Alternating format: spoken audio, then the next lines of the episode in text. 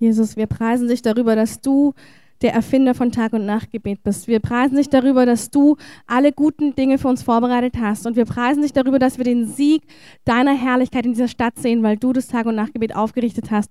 Und wir danken dir, Herr, wir bitten dich um eine immerwährende Gnade, es wirklich in deiner Herrlichkeit bestehen zu lassen. Amen. Heute ist absolut ein Tag der Freude. Christoph, ich möchte dir sagen, Du bist ein Anbeter von ganzem Herzen. Und ich bin so stolz darauf, dass du so ein Anbeterherz hast. Und ich merke, du bist dieser Mann, der das Herz von David trägt. Das habe ich immer gewusst.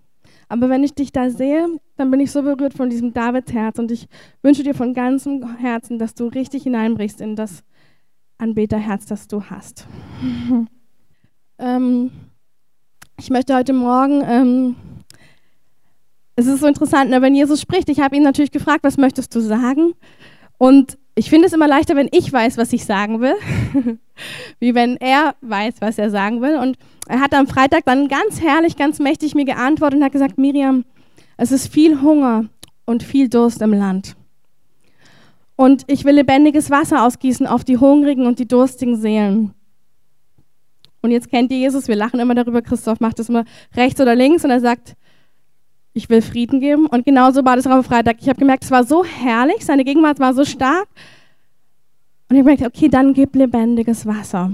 Und das werden wir einfach heute Morgen zusammen machen. Und ich möchte euch mit einer Geschichte als erstes mit euch angucken, wie Jesus konkret lebendiges Wasser austeilt an uns Menschen. Und das ist so berührend, weil wir einfach wieder sehen, Jesus entmachtet alle Religiosität. Jesus entmachtet alles, was uns Menschen im Herzen tötet und was uns Menschen im Herzen entfremdet von uns selbst. Weil das ist ja das Interessante, warum hasst Gott eigentlich die Sünde? Weil es uns von uns selbst trennt, weil es uns vom Vater trennt, weil es das wegnimmt, wer wir eigentlich sind, nämlich Kinder Gottes. Und er selbst aber nimmt uns mit auf diesen Weg. Und ich möchte mit euch anschauen, wie macht er das eigentlich konkret? Also was tut er, wenn er in deinem Leben Heiligkeit hervorbringen möchte?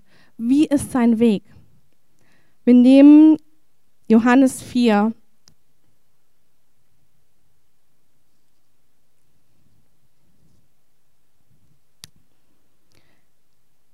den Pharisäern war zu Ohren gekommen, dass Jesus noch mehr Nachfolger gewann und taufte als Johannes, obwohl er nicht einmal selber taufte, sondern nur seine Jünger.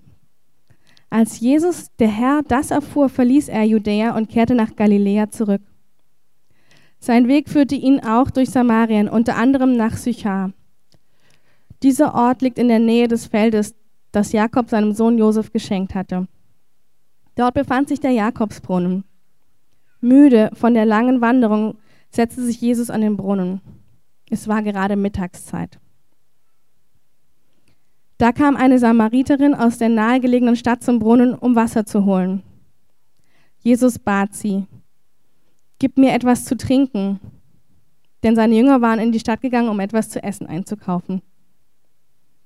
Die Frau war überrascht, denn normalerweise wollten die Juden nichts mit den Samaritern zu tun haben. Sie sagte, Du bist doch ein Jude, wieso bittest du mich um Wasser? Schließlich bin ich eine samaritische Frau. Jesus antwortete ihr, wenn du wüsstest, was Gott dir geben will und wer dich hier um Wasser bittet, würdest du mich um das Wasser bitten, das du wirklich zum Leben brauchst. Und ich würde es dir geben. Aber Herr, meinte da die Frau, du hast doch gar nichts, womit du Wasser schöpfen kannst, und der Brunnen ist tief. Wo willst du denn das Wasser für mich hernehmen? Kannst du etwa mehr als Jakob, unser Stammvater, der diesen Brunnen gegraben hat? Er selbst, seine Kinder und sein Vieh haben schon daraus getrunken. Jesus erwiderte, wer dieses Wasser trinkt, wird bald wieder durstig sein. Wer aber von dem Wasser trinkt, das ich gebe, der wird nie wieder Durst bekommen. Dieses Wasser wird in ihm zu einer Quelle, die bis ins ewige Leben hineinfließt. Dann gib mir dieses Wasser, Herr, bat die Frau, damit ich nie mehr durstig bin und nicht immer wieder herkommen und Wasser holen muss. Jesus entgegnete, Geh und ruf deinen Mann, dann kommt beide hierher. Ich bin nicht verheiratet, wandte die Frau ein. Das stimmt, erwiderte Jesus. Verheiratet bist du nicht. Fünf Männer hast du gehabt, und der, mit dem du jetzt zusammenlebst, ist nicht dein Mann. du hast die Wahrheit gesagt. Bis hierhin. Also ich finde es wunderschön. Wisst ihr, ich muss euch eins sagen, wir kennen Jesus alle viele Jahre lang und doch haben wir das Gefühl, das Erste, was er machen würde, ist, wenn wir an dem Brunnen sitzen und sagt, falsch.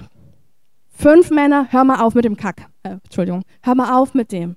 Das ist, obwohl wir Jesus so gut kennen, schämen wir uns, wenn wir an diesem Brunnen sitzen würden. Ich würde echt denken, die meisten der Christen, wenn sie hören würde, Jesus kommt, würden sie schnell versuchen, wegzulaufen. Oh, oh, ich bin noch nicht so weit. Oh, oh. Oh nein, gestern Abend. Oh, wenn Jesus, ich gehe mal lieber und ich warte, bis ich mich gereinigt habe. Versteht ihr, was ich sagen möchte? Jesus ist so anders. Ich möchte euch mal zeigen, und mich hat es so berührt, als ich selber die Geschichte gelesen habe, wie sehr er liebevoll ist. Es heißt, er war müde. Noch weiter heißt es, dass er eigentlich vor den Pharisäern davon gelaufen ist. Das heißt, er war nicht nur müde, sondern er war vielleicht auch ein bisschen müde von Menschen. Versteht ihr? Also er war eigentlich, würde ich mal sagen, echt an dem Punkt, wo er gedacht hat, eigentlich bräuchte ich jetzt mal richtig Ruhe. Und jetzt kommt er da und will sich eigentlich ausruhen.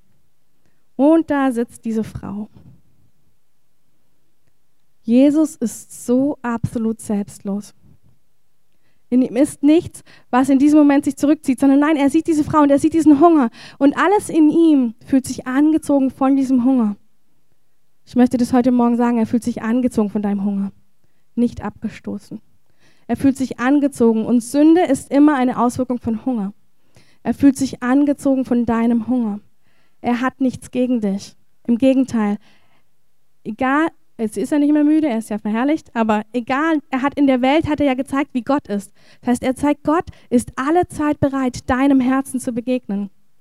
Und zwar nicht, indem er auf die Sünde zeigt, sondern indem er dir erstmal sagt, dass er etwas für dich hat, was du brauchst. Also wenn ihr die Geschichte jetzt nochmal, ich habe sie ja lang vorgelesen, zurückverfolgt, das Erste, was er dieser Frau sagt, er stößt sie so drauf eigentlich, gibst du mir bitte was zu trinken. Sie merkt, dass sie einen Mangel hat. Wie soll ich dir was zu trinken geben? Wieso sprichst du mich überhaupt an? Also versteht ihr, Jesus zeigt eigentlich mit einem einzigen Satz all ihre Mängel auf. Aber mit so viel Liebe und nicht die Sünde. Er zeigt den Mangel auf. Und ich möchte dir das sagen. Wenn du in irgendeiner Sünde gefangen bist, dann hast du einen Mangel. Dann ist Jesus der Letzte, der dich anklagt und sagt, schau doch mal den Mangel an. Schau doch mal hinein, warum du das tust. Schau deinen Mangel an. Das heißt, sie ist ganz süß, merkt es immer noch nicht. Und dann sagt er, gut, ich helfe dir ein bisschen. ähm, den Durst, den du hast, den stillst du an Männern. Und das ist total süß. Die macht es, der macht es so liebevoll, dass sie sich noch nicht mal angeklagt fühlt. Das ist einfach ganz herrlich. Er sagt, hey, dein Durst, den stillst du in Männern. Und sie ist total fasziniert und denkt sich, der kennt mich total. Also versteht ihr, das ist, wenn Jesus spricht über deine Sünde, dann fühlst du dich nicht beschämt und abgewertet, du fühlst dich erkannt. Weil er spricht nicht über deine Sünde, er spricht über deinen Mangel spricht, hey, mein Sohn, meine Tochter, du trinkst von falschen Quellen. Und weißt du was, ich klag dich dafür nicht an, ich will dich herausholen, weil ich habe Wasser, das dich satt macht, das dich tränkt im Innersten. Ich habe das. Das heißt, Jesus, die Frau spürt so viel Liebe nicht, nicht wegen den Worten, sondern dem, weil sie spürt, er hat es wirklich. Sie spürt, er hat, was ich brauche. Sie spürt es und darum, sehr faszinierend für mich, wird sie wirklich zur Evangelistin. Also total lustig, noch nicht mal, ähm, sie merkt sofort, das ist mein Retter. Die merkt es einfach nur, weil er so liebevoll ist und weil er ihr sagt, ich kenne dich. Und sie sagt, du musst der Retter sein. Und sie läuft in die Stadt und alle, alle, alle, und sie sagt sogar, hey, da ist ein Mann, der weiß alles von mir. Das ist lustig, oder? Eigentlich müsste sie sich ja total schämen dafür, aber das ist gar nicht so. Da ist so viel Liebe in ihr gekommen, dass sie sich gar nicht schämt dafür. Sagt, der weiß alles von mir, kommt, das ist der Messias. Und keiner zweifelt an ihren Worten. Es heißt, wenn man die Geschichte später liest, dass viele, viele, viele an Jesus glaubten aufgrund ihrer Worte. Und das möchte ich euch heute Morgen sagen, es geht so nicht um deine Sünde. Es geht so sehr darum, dass Jesus lebendiges Wasser hat für dich. Und dass er dich bittet, hinzugucken. Dass er dich bittet, du hast einen Mangel. Schau hin, mein Kind, schau hin. Sei nicht zu stolz, sondern schau hin, welchen Mangel du hast. Und das Schöne an der Geschichte ist, das bringe ich jetzt, ich bringe es doch, eigentlich wollte ich es nicht, ich kann nicht anders, ich muss es. Das ist ganz schön, es geht dann kurz weiter und das heißt dann, er, er spricht dann zu seinen Jüngern darüber, dass die Ernte reif ist. Und er sagt, ich lebe das, was die Ernte hervorbringt hey, geht los. Und das möchte ich euch sagen, dass Jesus so antireligiös, so selbstlos ist, das bringt die Ernte herein. Es ist diese antireligiöse Sache, dass wir selber wissen, wir brauchen dieses lebendige Wasser. Wir müssen das als Christen jeden Tag nehmen. Du darfst dich nicht wundern, wenn du in Sünde verstrickt bist, wenn du nicht vom lebendigen Wasser trinkst. Das lebendige Wasser ist nicht ein Container, den du einmal getrunken hast und dann, nein, nein, dieses lebendige Wasser Tag für Tag. Lebendiges Wasser, Tag für Tag lebendiges Wasser. Es ist wunderbar. Ich bin, ähm, ich bin wirklich in meinem Leben auch, ich bin sehr durstig gewesen, Gott sei Dank, habe ich es gemerkt. und habe wirklich gemerkt, nee, Jesus, ich brauche etwas, ich brauche etwas. Ähm, und als ich so gemerkt habe, das war so lustig, also da habe ich dann Jesus kennengelernt und ich war total verliebt in ihn und dann plötzlich hatte das so ein bisschen abgenommen. Und dann habe ich so überlegt, Mann, Jesus, wieso liebe ich dich nicht mehr mit dem ganzen Herzen, mit dem ich dich mal geliebt habe? Und wo ist das hin? Ich weiß nicht, wo das hin ist. Und dann hat er zu mir gesagt, ich werde dir zeigen, nach was du suchst. Und dann habe ich ähm, Christoph kennengelernt, nach dem habe ich auch gesucht, aber eigentlich hat er mich auf das gestoßen, was ich hätte nicht in Worte fassen können.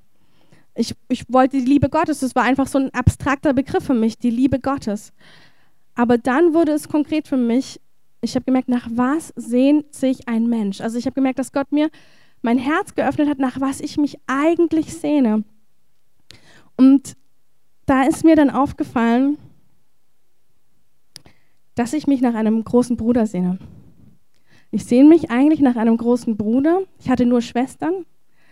Ich sehne mich eigentlich nach einem großen Bruder, der mich immer beliebt, der mich immer schützt, der immer für mich ist, der dir mir den Weg bereitet. Das war für mich zum Beispiel auch ganz wichtig. Einer, der mir den Weg bereitet. Einer, der sagt, du, was dein, was dein Herz begehrt, das begehre ich für dich zu tun. Das heißt, ich habe plötzlich gemerkt, die Ursehnsucht meines Herzens ist eigentlich einen großen Bruder zu haben. Und dann habe ich in der Schrift geforscht. Und dann fand ich plötzlich Stellen, die mir bezeugen, dass ich einen großen Bruder habe. Da habe ich diese Stellen gefunden, in denen es heißt im Römer 8, 38, da heißt es, ähm, dass Jesus ist der Erstgeborene unter allen Brüdern und Schwestern. Und ich liebe das, wenn so eine Offenbarung, da kam so eine Dominostein-Offenbarung, so, warte mal, er ist der Erstgeborene alten Brüder und Schwestern. Das heißt, ich bin also eine Schwester. Na klar, warte mal, ich bin ja ein Kind Gottes. Natürlich muss er mein Bruder sein. Natürlich ist das, wonach mein Herz sich sehnt, eine absolut reale Sache. Ich will einen großen Bruder haben. Ich will einen haben, der zu mir steht, Tag und Nacht, der mich liebt, der mich niemals verlässt, wo ich weiß, der ist treu, wo ich weiß, der wird nicht mein Herz verraten. Nach dem sehne ich mich doch total. Und ich habe dann gemerkt, wow, das tut mir so gut, das in Worte fassen zu können. Es tut mir so gut, das in Worte fassen zu können, was ich davor nicht greifen konnte. Und ich möchte mit euch heute lebendiges Wasser zusammen tanken. Ich mache das immer mit den Leuten, die mit mir im Mentoring sind. Mache ich das immer ganz speziell. Ich zeige, wie schöpfst du vom lebendigen Wasser? Wie schöpfst du von, wie, wie nimmst du diese Sehnsucht zu dir? Wie kannst du sie wirklich nehmen? Und ich habe gemerkt, dass Gott sagt, wir werden Zeiten von herrlichen Dingen hier im Gottesdienst erleben. So herrlich. Unsere Herzen werden so getaucht werden in ihm. Aber er liebt es doch so sehr, wenn wir im Alltag das nicht verlieren. Er liebt es doch so sehr, wenn wir im Alltag diesen großen Bruder, diesen Freund, diesen Vater, diesen allmächtigen Gott, der sich so nahbar zeigt, wie man sich das nur wünschen kann, dass er doch in unserem Alltag vertreten ist.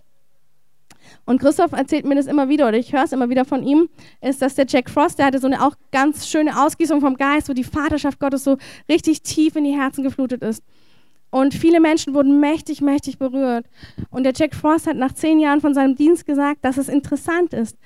Wenn er Menschen nach Jahren wieder trifft, dann sind nicht die am meisten verändert, die die herrlichste Begegnung hatten im Gottesdienst, sondern die, die im Alltäglichen diese Liebe genossen haben. Und für mich ist es wirklich etwas, wo ich merke, mein Leben hat sich dadurch positiv zum, wirklich so, ich bin eine Freundin von Jesus. Ich höre ihn klar, wenn er mich korrigiert. Ich höre ihn klar, wenn er was Gutes sagt. Ich kann ihn hören auf allen Positionen, weil ich nicht vor ihm nicht fürchte. Ich fürchte nichts von ihm. Alles, was er mir sagt, tut mir gut. Es ist balsam für meine Seele, von diesem Jesus zu hören. Aber ich kenne ihn als mein Freund, als mein, wirklich als mein Verlobten und auch als mein Bruder.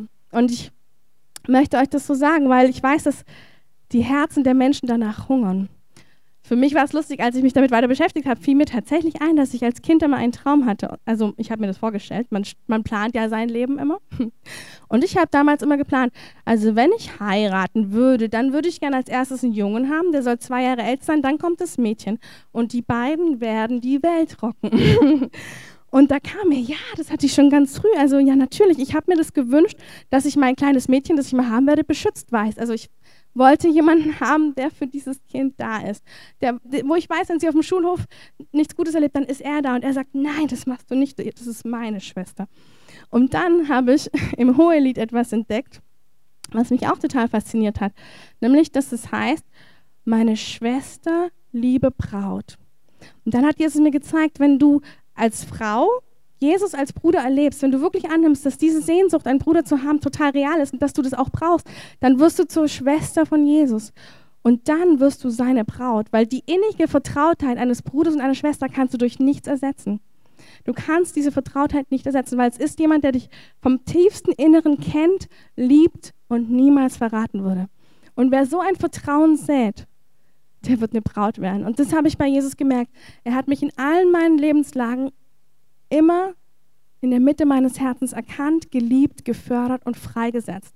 Er hat nie gesagt, Miri, die Sünde ist aber echt ein bisschen mächtig, über die sollten wir mal irgendwie gucken, dass du zur Seelsorge gehst. Versteht mich richtig. Seelsorge ist gut, aber ich habe gemerkt, dass Jesus sagt, meine Liebe reicht aus, mein Trost reicht aus, meine Hingabe an dich reicht aus. Es reicht aus, wenn du weißt, wer ich für dich bin. Das reicht aus. Diese Liebe ist mehr als genug. Es ist mehr als genug. Und wir hatten, ähm, ich sag's mal anders, ich hatte ein Erlebnis vor mehreren Jahren, da hat Jesus gesagt über die Gemeinde, das, das Schlimmste, was der Feind plant, ist, die Ehen zu zerreißen. Der Feind will die Ehen zerreißen. Es ist ihm nichts besser, wie das, die Ehen zu zerreißen, weil Gott hat eigentlich eines bestimmt, dass durch die Einheit von Mann und Frau Gottes Herrlichkeit und Liebe sichtbar wird. Und Gott hat gesagt, die Attacke, die er senden wird, ist gegen die Ehe. Und das, das ist ja auch, sieht man ja in der Gesellschaft total. Aber was Gott mir gesagt hat vor Jahren ist, Miriam, Christoph wacht über den Ehen in dieser Gemeinde. Das ist kein einfaches Feld. Es gibt nichts, was mehr angegriffen ist. Es gibt nichts. Und dann hat uns ein prophetischer Freund von uns, hat uns bei einer Session gesagt, im Epheser heißt es, ihr Männer liebt eure Frauen, wie Christus die Gemeinde liebt. Ihr Frauen ehrt eure Männer alle Zeit. Und er hat gesagt, wenn das die Ehepaare tun würden, kein Feind dieser Welt könnte die Ehepaare zerreißen. Dann, wir sind ja selber Ehepaar, wir wissen, dass es voll der gute Satz ist, da ist so viel Leben drin, aber so einfach ist es dann ja doch nicht. es bleibt ja Fleisch, es bleibt ja alles übrig, was es nicht so, so einfach macht. Aber ich habe für mich gemerkt, dass ich wirklich, und Christoph natürlich auch, ich rede, dass wir wirklich diesen, diesem Heil Gottes nachjagen wollen. Also diesem, was bedeutet es wirklich, einander zu ehren, einander zu lieben? Was bedeutet es konkret, wenn das Fleisch noch so aktiv ist? Also was konkret bedeutet es? Und da habe ich einen ganz schönen Vers gefunden im Römer. Wen Gott nämlich auserwählt hat, der ist nach seinem Willen auch dazu bestimmt, seinem Sohn ähnlich zu werden, damit dieser der Erste unter vielen Brüdern und Schwestern sei. Ich habe jetzt den ersten Teil vorgelesen. Das ist total schön. Das heißt, Jesus garantiert dir, wenn du mit ihm lebst, dass du ihm ähnlich wirst. Warum garantiert er dir das? Wenn du diese Bruderliebe täglich genießt. Täglich, also wie ich das zum Beispiel mache, ist, was mich sehr berührt, da muss jeder sagen, ist, dass Jesus selbstlos für mich ans Kreuz gegangen ist. Ich meditiere darüber. Also ich meditiere darüber, dass er diesen Weg, und ich mache das dann wirklich, ich, da muss jeder seine Art finden, aber ich meditiere darüber, dass er diese Schläge für mich aufgenommen hat. Ich, ich denke mir das durch, dass dieser Bruder mich so geliebt hat, dass die Schläge auf seinem Rücken es für mich möglich gemacht haben. Ich meditiere darüber, dass er der Bruder ist, der das schwere Kreuz getragen hat, dass er an dieses Kreuz gegangen ist. Ich meditiere darüber, dass die Nägel nicht durch Zufall da reingekommen sind. Da hat jemand Ja gesagt. Jesus hat Ja gesagt. Das heißt, ich meditiere ganz bewusst über die Liebe Gottes. Ich meditiere darüber, dass jemand sein Leben für mich wirklich gegeben hat. Und ich merke, dass ich total es genieße, wenn ich aus so, einem, also so einer Fülle komme, dann lebe dann leb ich auch viel selbstloser. Na klar, Er sagt ja, ich werde Jesus ähnlich. Wie werde ich Jesus ähnlich? Indem ich anschaue, was er für mich getan hat. Selbstlose Liebe, hingegebene Liebe bis zum Tod. Und ich meditiere darüber und merke plötzlich selber, dass mein Fleisch einfach nur schwach wird, weil ich merke, oh Mann, da liebt mich jemand so. Wieso sollte ich festhalten an meinem Recht? Wieso sollte ich das, wenn doch jemand mich so sehr geliebt hat? Und ich spüre immer wieder, dass wir Christen eigentlich alles haben, aber wir verstehen das nicht. Wir verstehen nicht, dass dieses Nachdenken über sein Werk uns heiligt. Also das Nachdenken über ihn als Jesus, als Erstgeboren und den Brüdern macht uns ähnlich. Versteht ihr? Was ich sagen möchte, ist so viel einfacher, als wir denken. Heiligung ist so viel einfacher, als wir das denken. Es hat damit zu tun, ihn anzuschauen, was er getan hat. Und ich möchte euch noch ein Beispiel geben, von wo er Maria und Martha begegnet. Das finde ich auch ganz faszinierend. Das ist Lukas 10, 38. Jesus kam mit seinen Jüngern in ein Dorf, wo sie bei einer Frau aufgenommen wurden, die Martha hieß. Maria, ihre Schwester, setzte sich zu Jesu Füßen hin und hörte ihm aufmerksam zu. Martha aber war unentwegt mit der Bewirtung ihrer Gäste beschäftigt. Schließlich kam sie zu Jesus und fragte, Herr, siehst du nicht, dass meine Schwester mir die ganze Arbeit überlässt? Kannst du ihr nicht sagen, dass sie mir helfen soll? Doch Jesus antwortete ihr, Martha, Martha, du bist um so vieles besorgt und machst dir so viel Mühe. Nur eines aber ist wirklich wichtig und gut. Maria hat sich für diese eine entschieden und das kann ihr niemand mehr nehmen. Wisst ihr, was ich an Jesus so liebe, ist, dass er Martha auch nicht so direkt um die Ohren haut. Sag mal, was machst du da eigentlich? Ich bin hier im Haus. Ich bin hier im Haus. Du bist voll gesetzlich, voll beschäftigt, mich hier zu. Ich will das gar nicht. Ich will, dass du zu meinen Füßen sitzt. So macht er es nicht. Er sieht wieder ihren Mangel. Er sieht eigentlich ihr schönes Herz.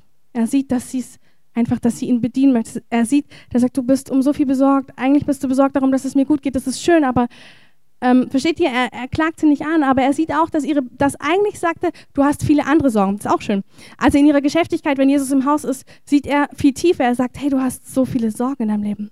Du bist so sehr die, die sich um alles kümmert. Also er geht eigentlich viel, viel tiefer als dorthin. Und das möchte ich euch sagen, Jesus geht so viel tiefer. Wenn wenn ihr spürt, und ich, auch hier ganz praktisch, ich merke, ich möchte es ganz praktisch machen, bei mir ist es so, wenn ich merke, dass im Alltag viel, viel, viel los ist, habe ich mir angewöhnt, sobald ich spüre, dass der Treiber kommt, kennt ihr das? Es gibt ja immer den Moment, wo man was tut und plötzlich kommt und denkst, jetzt aber los.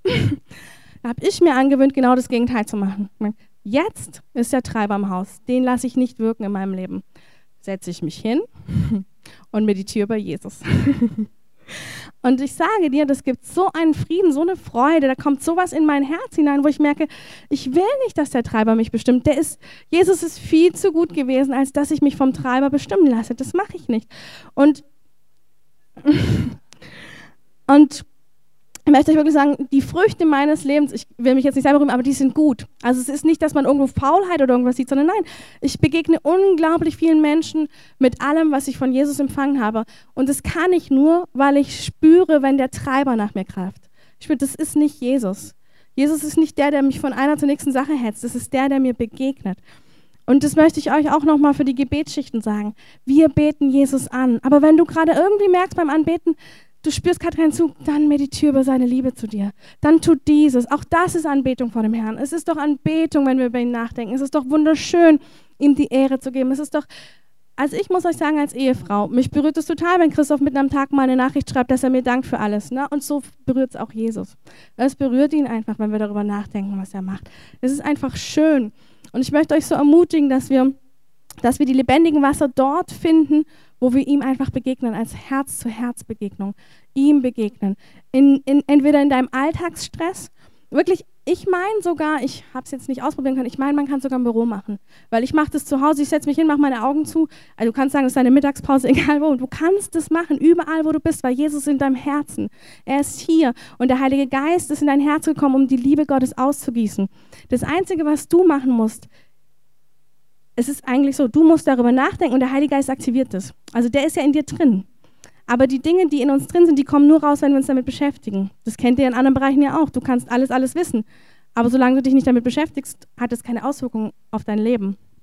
Das heißt, Jesus hat es uns sehr einfach gemacht, das Heil Gottes zu erleben. Meditiere über seine Liebe.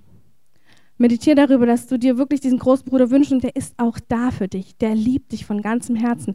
Meditiere darüber, dass du dir, ähm, dass du nicht mehr alleine bist, dass die Familie Gottes ist real. Gott hat dir einen großen Bruder gegeben, Gott hat dir einen Vater gegeben, Gott hat dir all die Sehnsüchte deines Herzens gegeben. Meditiere darüber, das ist wunderbar. Das macht dein Leben reich. Es entlastet dich auch da, wo du vielleicht unter Druck bist. Das entlastet dich unglaublich zu merken, hey, warte mal, ich bin gar nicht abhängig von Menschen.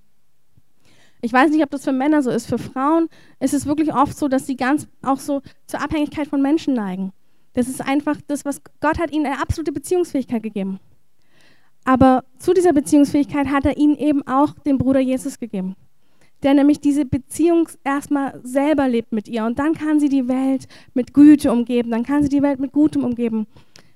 Ich persönlich glaube, dass es auch für Männer gilt, aber ich bin eben kein Mann. Aber ich weiß, dass das Herz eines Mannes ähm, also ich weiß, dass Gott das gleiche Herz geschaffen hat. Ich weiß, es ist das gleiche Herz. Es ist das Herz, das sich sehnt nach dem Vater, nach dem, ich vermute, Bruder. Und dass quasi Gott sagt, hey, das ist ein Herz eines Menschen. Du sehnst dich nach diesen starken Personen an deiner Seite. Und es ist gut, darüber nachzudenken, dass Jesus genau das für dich ist. Dass er das geworden ist. Und zwar, weil er es wollte. Sogar der einzige Bruder, der dich wirklich ausgewählt hat.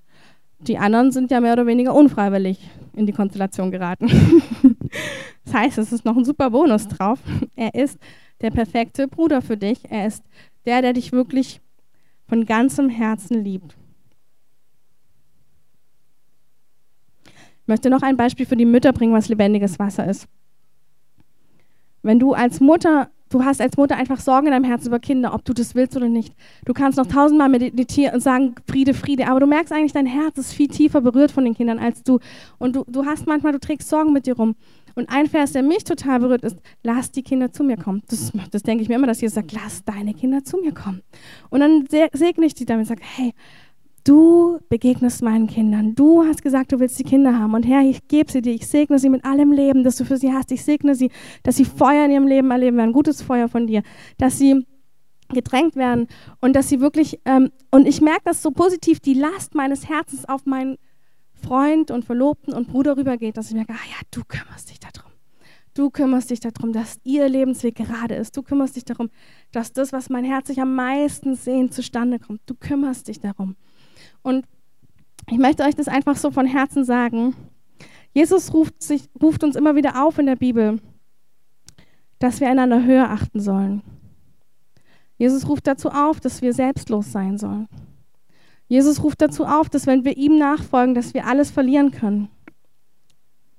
Aber wenn er das sagt, dann meint er ein äußeres Verlieren.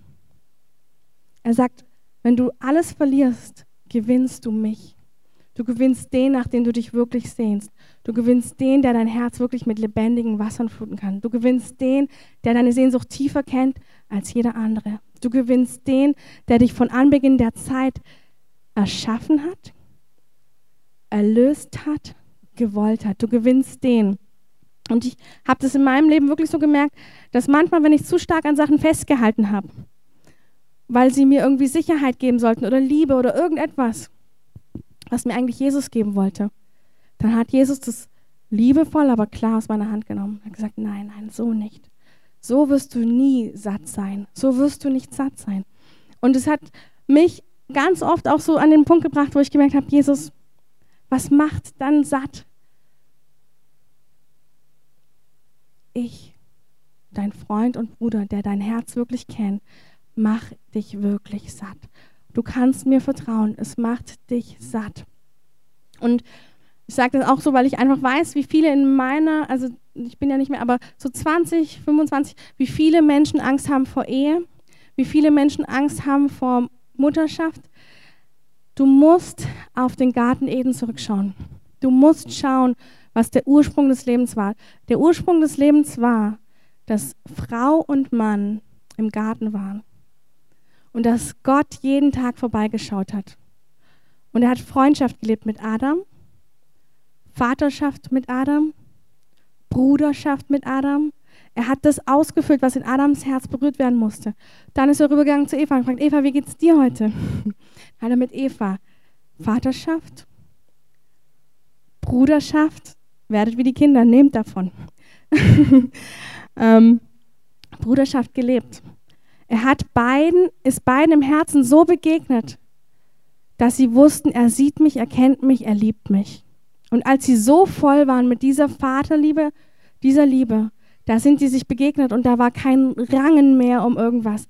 Da waren die selbstlos füreinander da. Da war das, was Gott Herrlichkeit nennt, einfach nur noch Programm. Nicht, weil wir uns Gesetz reingeschaufelt haben, nicht, weil die sich Gesetz reingeschaufelt haben. Es gab damals noch gar kein Gesetz. damals gab es nur eins, Mann und Frau und Gott. Und ich möchte euch so ermutigen, weil ich weiß, dass Gott will seine Herrlichkeit ausgießen, aber das ist für uns, wir sagen, ich finde es manchmal so lustig, wir haben dann so ein Riesending, Herrlichkeit, Herrlichkeit, Herrlichkeit. Ja, aber die Herrlichkeit findet praktisch in deinem Herzen statt.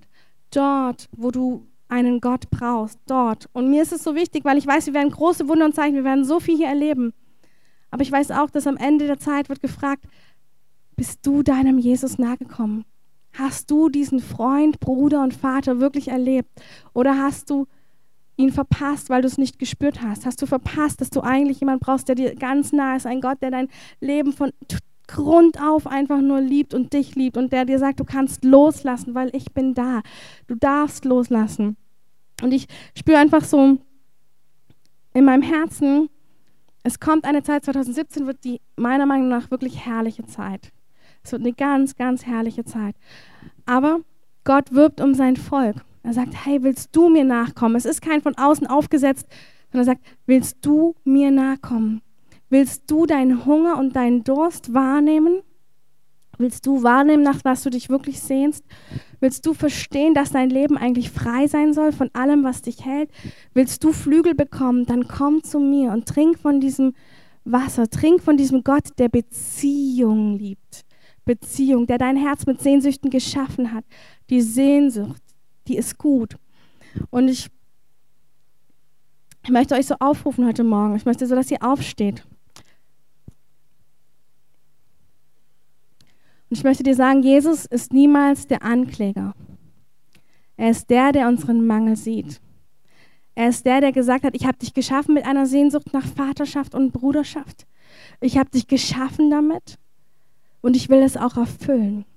Ich will das erfüllen, dass du einen Freund, einen Vater, einen Bruder hast. Ich will das erfüllen. Und ich, ich spüre einfach so heute Morgen, dass der Heilige Geist dich fragt, darf ich deine Schutzmauern einbrechen? darf ich dir sagen, dass ich diese Sehnsucht wieder hervorbringe und dass ich sie stillen will. Ich will nicht mehr, dass du durchs Leben läufst funktional und immer versuchen, das abzuwehren, dass du eigentlich Sehnsüchte hast. Dass du immer wieder dein Herz verschließt, weil du denkst, es stillt ja doch keiner mein Verlangen. Der Herr ist heute Morgen hier und sagt, ich werbe um mein Volk. All das habe ich für dich. All das habe ich für dich. Ich habe für dich. Ein Christoph, nur mit Gitarre. ich habe das für dich.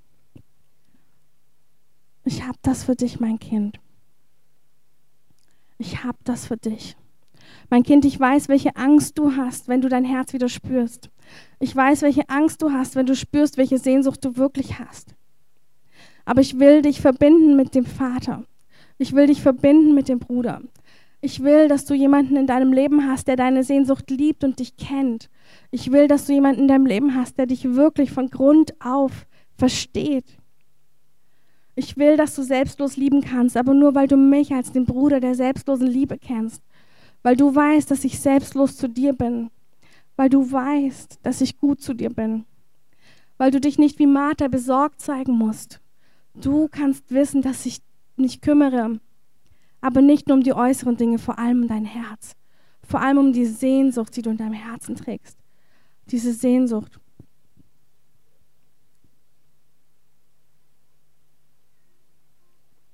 Jesus, Jesus, ich bete jetzt, dass dein Feuer jede Schutzmauer verbrennt, dass dein Feuer die Schutzmauern der Herzen verbrennt, dass du wieder der Erste und der Letzte sein darfst, dass du wieder dieser Gott bist, der die Tiefen unserer Herzen stillt. Der uns zu selbstlosen Freunden macht, zu selbstlosen Männern, zu selbstlosen Frauen, zu Menschen, die nicht Gesetz leben, sondern die ein Herz erkannt haben, zu Menschen, die dir so nah sind,